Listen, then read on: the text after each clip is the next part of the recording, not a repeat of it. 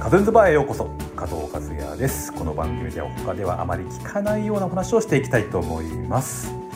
えーちょっと久しぶりの収録で、えーまあ緊急事態宣言がありながらでなかなか収録ができなかったみたいな状況がありますね今日は、えーちなみに5月の13日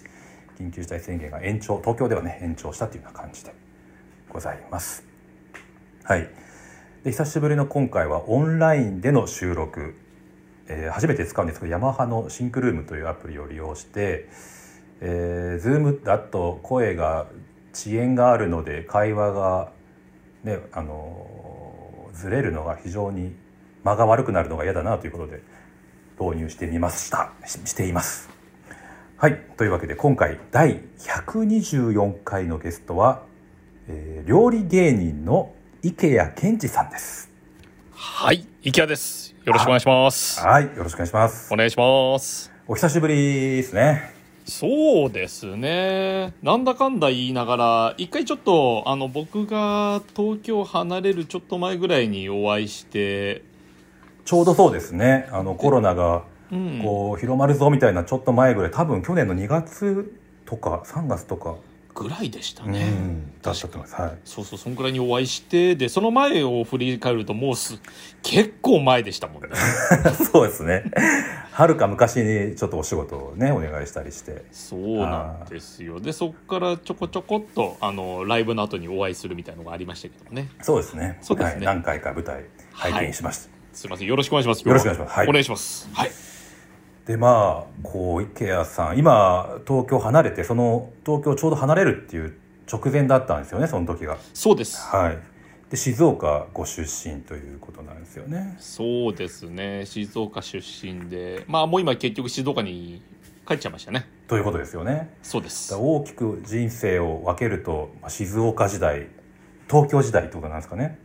でそう静岡って感じに今戻ってるっていう。そうですね。うんちょうどまあ東京の時代の方が長いんですけど、うんまあ結局18年静岡にいて、はいでまた東京に23、4年いて、まあまた新しく静岡の時代が始まった感じですね。ですね。そうですね。今日はじゃあその3回にわたってその3部構成みたいな形ではい、ちょっとお伺いしたいなとわかりまししてた。おります。僕なんか、僕なんかの話でいいんですかええこれはあの人生の番組なんで。まあそうです ね人生はだいぶ今まあ上がったり下がったりの日々ですからうねん基本的にははいよろしくお願いしよろましすくお願いします。はいはい。まずは芸人になる前、はいはい。まあどんな少年時代だったか。みたい少年時代ですか、な。はい。そうですねそこをね話し出すとね非常には長くなりますね 本当に あの、はい、で変わってるんもですか。あのね、はい。すごく運動ができてはい。あのすごくあの頭が悪かったんですよへえ、運動ができて頭が悪い。うん、そ成う績が悪いってことですかね。そうなんですよ、成績がそれがねあの実は小学校6年生中学校1年生までがそうだったんですようん。はい。でも人気者タイプじゃないですか、いわゆる。そうなんですけど、はいはいあのね中学校1年生の時に急になんかある日目覚めたんですけど、中一で。はい。中1であのね兄貴も姉もねあのまあまあいい進学校に行ってたんですよああ、はあでうちの一家を見ると勉強できたそうですみんな勉強ができてたんですよね、。で僕がすごく頭悪くてうんうん。うんそこでちょっと中1の時にやっべえな俺と思ってで気づいたんですね頭。そうなんですよ、うん運動できて頭悪いってちょっとかっこ悪いなってなったんですようん。でそこで妙に勉強しだしてはい。そっから、あのー中学校2年生の時もう後半ぐらいあもう最後終わるぐらいですかねにはもう学年のトップクラスぐらいにはなっててめっちゃじゃあ本気出したっていうか勉強やったんですそうね。なんですだからめちゃくちゃだからそこからなんですけど中学校2年生ぐらいからはい。あの頭が良くて運動神経がめちゃくちゃ良くてで顔もまあまあいけてたんはでいあはのい一応その三拍子は揃ってる人間でしたね、おーそうなんですよキラキラお目目といえばね池谷さんっていうそうですあねー持ってましたね高校の時とかはもうえげつないぐらい持ってましたねあそうですかそうなんです八代くんがあのカリカのえね八代くんが昔タイに一緒に旅行 行くと池谷くんがもうめっちゃモテてもう腹立つぐらいモテるっつってって毎回言ってましたけどね。本当にね、あのー多分僕の人生は多分タイが一番合ってると思うんです よね。何が一番相性がいい。やっぱり、はいあのね、あの当時僕20代でしたけど、八代さんとよく行ってる時は、はいあの、向こうのアイドル雑誌を見ると僕そっくりなんですよ。 色白で目パッチリみたいな子ばっかなんですよ。あー。へえ。タイのアイドル顔ってことですね。じゃあそうそう、あタイで一番モテる顔らしいです、僕。なるほど。ねえそうなんですよ。はい。モテるとでもねなんていうんですかね。えまあ羨ましい反面なんかちょっと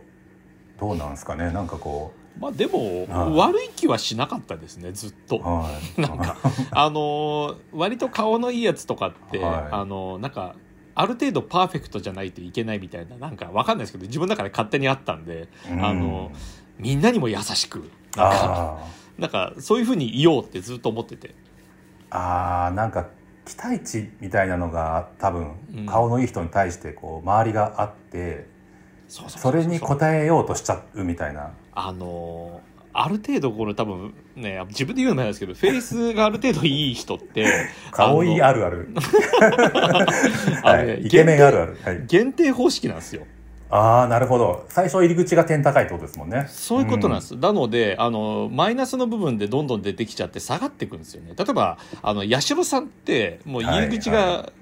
本当ま50点とかのレベルじゃないですか。でも、うんはい、性格だったり才能とかで、どんどん加点方式じゃないですか。なるほどだから、どれだけこう、下げないように、なんか、ディフェンスしていくというか、そういう人生ですよね。だからね、あんま楽しくないですよ。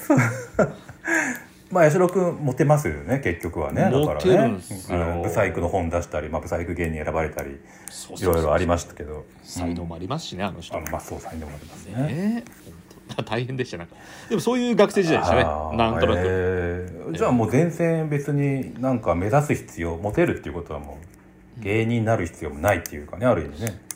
そうですねあんまりね、やるつもりは一切なかったんでうんでも中学校の時はなんかね人前でこうお笑いみたいなのやるの好きだったんでちょこちょこやってたんですよへえ教室でみたいなことですかあの文化祭みたいなのでやらやってたんですよねなんかほうコントとかですかそうですコントをやってたんですよへーショートコントみたいなのやっててで好きだなーなんて思ってたんですけど、はいなんかそれこそねそのちょっと自分が男前じゃないですけどそっちの方に行っちゃったんでなんかそういうおちゃらけたことができない高校時代だったんですよ割とへえなんかストレスたまるというかへえで大学に入った時に急にですけど、相方の清水さんに誘われたって感じですかねそう大学もあれなんですよね全然そのプロフィールを見る とによにに日体大なんですよね、日体なんですよ、まあまあ、芸人とはちょっと鼻かけ離れてるというでも意外と、か、はい、なんか日体のそういう芸能界目指す人とかって結構いっぱい今いるんであそうなんですか僕らのね時代が走りって走りだったんですけど僕の後輩でも一人いたんですよね日体大がへえ芸人いてで今、おはい今小畑のお兄さんとかも芸人ですし日体大で日体大あでそうなんですか割といへるんですよねそうなんですえそこでまあおしみさんと出会って大島さんと出会いましたね なんでしょうねなんかでも、うんあのー出会い方としては、はいあのあんクラスは同じなんですけどあんま仲良くはなかったんですよ、はいクラスがああるんですね大学で一応そうです、んクラスがあって、うんでうちのその担任の一応先生もいるんですよはいはいで担任のの先生がねあの先生だったんですよあの山本キッドもう亡くなられたはいのお父さんへえ山本育英先生だったんですよ、ええちょっと詳しく存じないあげないんですけどええあのもうレスリングで言ったらも格う闘家もうあのレスリングの神様ですね、はいあ言ってもそうですかうんでその時オリエンテーションだったんですけど、はい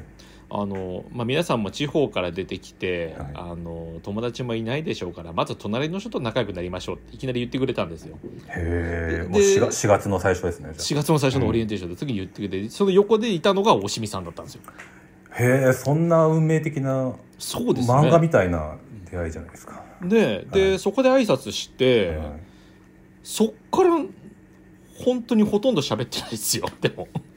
喋ってないというおしみさんと。おしみさんとははいまあそこで知り合ったぐらいの話で、はあのクラスでは全然グループも別ですしあの人むしろグループなかったんでいつも1人2人ぐらいでポツンとしてたんで、い。はい。なんとなく見えますね。ええでまあなんか僕はまあいろんなグループにこう顔を出したりとかしてて、はいでもやっぱなんかねあの元気が良かったからって結局言われましたけどおしみさんに誘われた理由があ、おしみさんはじゃあ芸人やりたいなっていうのがあって、そうそうそうそうそうで元気が良くて目がキラキラしてイケメンな池谷さん にちょっとコンビとしてどうかなっていうふうに思ったみたいなみたいですねそれで誘われた感じですねなかなかでもそれってその芸人として、まあ、コントしてる池谷さんを見てるわけでも何でもないってことですよね。そうっすだから、んまあやっぱ自分がインな分だけにような人がいいなっていうふうに探したらしいんですよであんまりおちゃらけてる人とかも結構うちのね大学でやっぱおちゃらけてるやついっぱいいるんですけどそういうやつじゃないとあーちょっとわかりますね、んおちゃらけで目立つやつよねそうそうそうそういますよねでもそういう意味ではちょうどよかったらしくて僕がうんうんで誘われてで一発目がねオーディションを受けたんですよはい、でもいいきなりその芸人やろうっていう声かけるのってなかなかハードル高いというかそうでもやりましょうってなるって思えないっていうか そこがずっと引っかかってるんですよね。なんでしょうね、うんあのまあそれこそ中学校の時にやってたっていうのもあるじゃないですか、うんうんだから一応お笑いは好きだったんですよう、んでよく見てたんでうでんやってみようかって言われた時にうん、はいあのやっぱ自分の中であったなんかちょっと目立ちたい精神みたいのが急に出てきたんですよねあーくすぐられたわけですねそのそう言あ葉でで、うんチャレンジしてみることはいいことだなっていうふうに思ったんですよその時多分、、うんうんでおしみさんに誘われて、うんじゃあオーディション受けようっつって言ってはいで鍋ポロだったかなその時ははい雑誌のオーディションだったんですけどそれを受けに行ったんですよでもまだ別にネタとか何もやってない状態ですよねで漫才をやるって言って、はで練習して行ったんですよいはいすげえ滑ったんですようんうんうんそこが多分一番のターニングポイントじゃないですかね僕の中であの滑ったことが、ううんんもうね空調どころの騒ぎじゃないですよ聞こえてくるのがもうねもうひどかったんです ようんうんもうね悲惨ででそうんれそれが会議室に何人かいるんですかその大人がいっぱいいるってことですよね要はそれはね、いあのプロの芸人が見てるんですよ全員ああ変だね客席に芸客人席がいにるいて、はでい、芸人が順番にネタやっていくっていうそれをみんな見ていくんですよはーでその中に素人が何人か混ざって、まあ、あの釈迦とかねあの鉄拳とかいっぱいいましたよその時あへえまだまだ無名な頃の無名な頃の、まあ、あー芸人も出れるし素人さんも出れますよの雑誌のオーディションみたいなやつだったんですよで優勝したらそこの鍋プロの専属になれますよみたいなやつだったんですよねうんでえげつない滑ってうんもう恐ろしく悔しく てもうこれどうしようと思って俺1回だけしかやらない約束だったんですよ最初あそうなんですねそのオーディションに受けるっていうじゃあ目標だけでやったってことですねそうなんですよ最初は、ちょっと悪いけどうんもう一個なんか受けさせてくんないって言ったんですよ俺がうん、おおそこでじゃあ逆にこう燃えたぎったのは池谷さんの方だったとそうなんですようあんなに滑ったらちょっと嫌だってなってだいぶお点をじゃあなんかこう挽回して帳消しにしたいみたいな、そうですう、でなんかあと全然知らない芸人さんたちがめちゃくちゃ面白いんですよみんなんでなんか悔しくてそれがうんでなんかじゃあ俺もできるだろうと思ってでうんおしみさんがなんとなく面白い人だってことはその時は分かってたんでうんいけるんじゃないっつって言ってうん探してもらったんですよオーディション新しい次のオーディションをはいそれが、えー渋谷公園通り劇場の新人発掘オーディションだったんですよああ渋谷公園通り劇場はもうできてたんですねその頃その時にはもうできて2年目3年目ぐらいだあったんですあよそういう頃ですねでそんなのがあるよって言ってまだ学生の段階ですねそれそれまだ学生の段階です、はい段階で行ってで、はい僕全然吉本って知らなかったんですよその時点でた吉だ本っていうものを知らなかったんです吉本恋は知ってましたもちろん、はいはい知ってたんですけどそこのよ渋谷公園通り劇場が吉本っていうの知らなくて、んでとりあえずあの舞台に出れるらしいよっておしみさんが言ってくれたんではあじゃあちょっと受けに行こうよって言って行ったらいはいえっ、とねもう僕らしかいなかったのかなオーディションがえ受けた人がってことですかなんかね順番に何日かにこう分けてやってたらしいんですけあーどはあはその日行ったのが僕らだけあはあで、うんでもうちょっとなんかこわもてのちょっとお兄さんがなんはかい座ってるんで すよ、で、はいあ寝てやってみたいな感じでそれは吉本の方吉本の作家さんなんですああけ作ど家さんなんちょっと厳しめな感じだったんですけど、はいそしたらあのそこでネタやったらもう何にも、うん、なんか笑いも何もしないんですけど、うんあの合格っつって言われた んですよ。でそのその場でその場で合格で、はいこれ売ってきてって言ってさ1枚300円のチケットを10枚渡されたんですよはあはいはいその公演通り劇場のチケットですねそう新しいライブが出来上がるから、それのチケットだからこれ売ってきてくださいっつって言われたんですよ、はで、 まあ、300円チケットなんでで僕大学生なんで別にそんなすぐさばけるじゃないですかいああそうですね友達300円ならはいでいざそれ当日なんですけど、はいあのー行ってみたらもうすごい数の芸人がいて100組ぐらいいてその本番ではってことす本番で、はいでその子の MC がカリカだったんですよはあ結構そのタイミングで出会ってるんですねそうですちょっと1年前へにーカリカさんはそこの劇場に入ってるんですよへえでもうランクで言ったら、まあ、一応3つのランクに分かれてるんですけど公演取り劇場って一はい番上がガレッジセールさんとかカリカとかそこら辺がいるんですよはいで2番目のランクのところに言うとまあ今もうコンビではないですけどその時は安倍浩二さんとかうん井上真央さんとか、うんまあ、そこら辺のあともまあ空手家さんとか今今いたんですけども、うんそので一番下のもう新人素人さんたちをそのまま発掘して芸人にしていこうみたいな企画だったんですよはあでそこの MC をやってたのがカリカっていうそこでの出会いなんですよねもうだからへえ24年5年前ですか はい ですよ四半世紀前へえそうなんですねそうなんですなんか劇場のランキングランクがあるってなんか昔聞いたことがあるんですけどそうなんかその劇場の中でまあ面白い人みたいなことなんですかねそうですそのうん看板芸人になれるというか、うんで、まあ、新人そのだから要はねビッグバンって一番下の、まあ、3軍ですよね、はいそこスタートだったんですけど、はいあのその初日ですよねうちらの出番の時、はいあのうち出てって一言目のボケがとんでもなく受けてほうそっからとんでもなく受けたんですようちのネタが。おはいで1周目合格したんですよそれ5周合格しないと芸人になれないんですけど、あーはいはいはいなんかそんなシステム聞いたことありますはいそうでもうそこでちょっととんでもなく受けちゃってはでそこで吉本がなんかすげえの出てきたってなっちゃったんですよ。いおでうちは6回チャレンジして合格したんですかねいや1回落ちたんですけど、らだからあのストレートでほぼ行ってもうすぐに芸人になれたんですよはあのいすごい1号だったんですよあその劇場その大会での一部そうですそうですへーそうだからそれでちょっと調子に乗っちゃったんですよね俺が浮き沈みがもうすでにそう多いですねもういその頃も「犬の心」っていう名前になってたんですねもうもう犬の心でやってましたうんで、そっから1年間はまあ大とんでもねえ大学生だみたいになって吉本でも結構ちやほやされて、うーんなんかねいろいろやってましたね本当にライブにはあっちこっち引っ張りだこで出てましたし学生でありながらもそうですうんでギャラももらいつつもらいつついいですねそれは楽しいねモテるしそしてあそうそうそうそうちやほやされ るちやほやあー 本当にだから最高っちゃ最高で最した高ですねその境遇はねえでそっからですね、い、ろいろとい激動の人生が始まっていく のがうんまあでも大きくそこでやっぱり人生動いた感じですね大学に入ってうんおしみさんと出会ったこと、そうです劇ね場に行ったことこの2つ、まあ、カリカと出会ったことってのもあるんですかね。カリカと出会ったことはめちゃくちゃでかいですね、やっうんやっぱり影響を受けましたし、うん一緒にこうね苦しい時代をずっと歩んでいきましたからあそうなんですね。そうなんですよ、うんまあ最初からな仲良くなったんですか結構その。あのー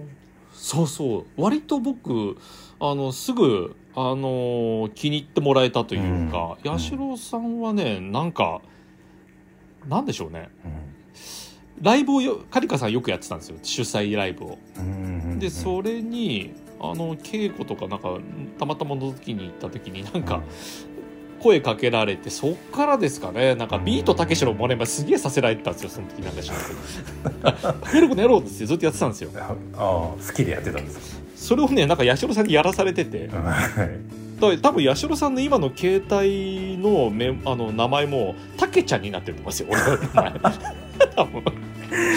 その頃からたけちゃんのモノマネする人っていうそうですたけしのものまねたけちゃんっていうふうに多分書いてあると思うんです多分多分あの人しかわからないような名前になってると思うんですけどだからずっとそれやられてたけちゃんだたけちゃんだって感じでずっと言われてましたねでライブによく誘ってもらって犬の頃でよく出てましたなねるほどそうなんですよ面白いですねまだまだこっかまあらこわ激動の人生始まりますよ俺のわかりましたちょっと時間が来てしまいましたので続きは、えーはいこの続きは次回にわかりましたますはい